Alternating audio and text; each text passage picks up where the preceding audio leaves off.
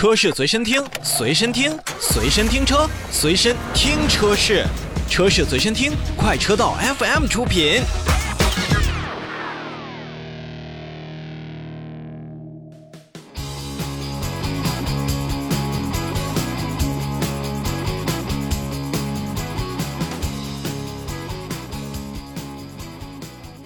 好，另外召回我们来看大众。那么，大众汽车一汽大众汽车有限公司也是向国家市场监督管理总局备案了召回计划，决定从即日起呢召回几批次的车型。那我们分别看一下召回的日期以及它的生产的周期。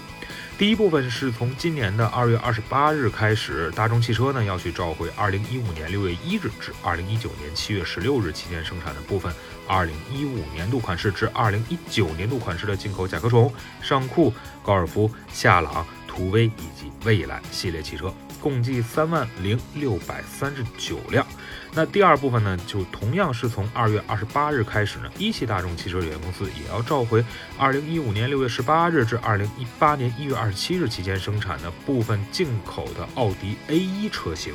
共计六千四百五十五台。这两部分的车型呢。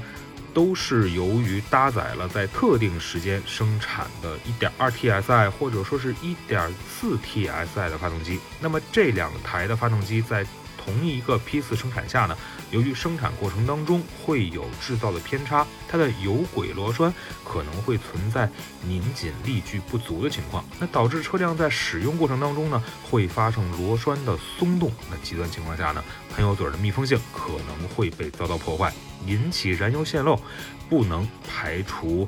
起火的这个风险，也是存在安全隐患的。所以呢，大众汽车也是和一汽大众汽车有限公司将委托相应的部分经销商，去为召回范围内的车辆去免费更换发动机有轨螺栓，并且按照新的紧固方法进行拧紧。以消除此部分的风险。此外呢，我们还是看到了一汽大众汽车有限公司也是会扩大召回生产日期，在二零二零年九月二十五日至二零二一年五月十八日期间生产的部分进口的 A 六 Avant、A 七这样的车型，共计十四台。那么这个召回的扩大范围呢，是由于发动机和变速箱的控制单元的软件的配合问题。在较低的车速下呢，车辆从一档换到二档的时候，如果此时驾驶员突然改变了驾驶意图去松开油门，那么发动机失速保护机制在换挡过程当中可能就会被触发，从而呢导致发动机的输出扭矩过大，发动机的转速呢会稍微提高，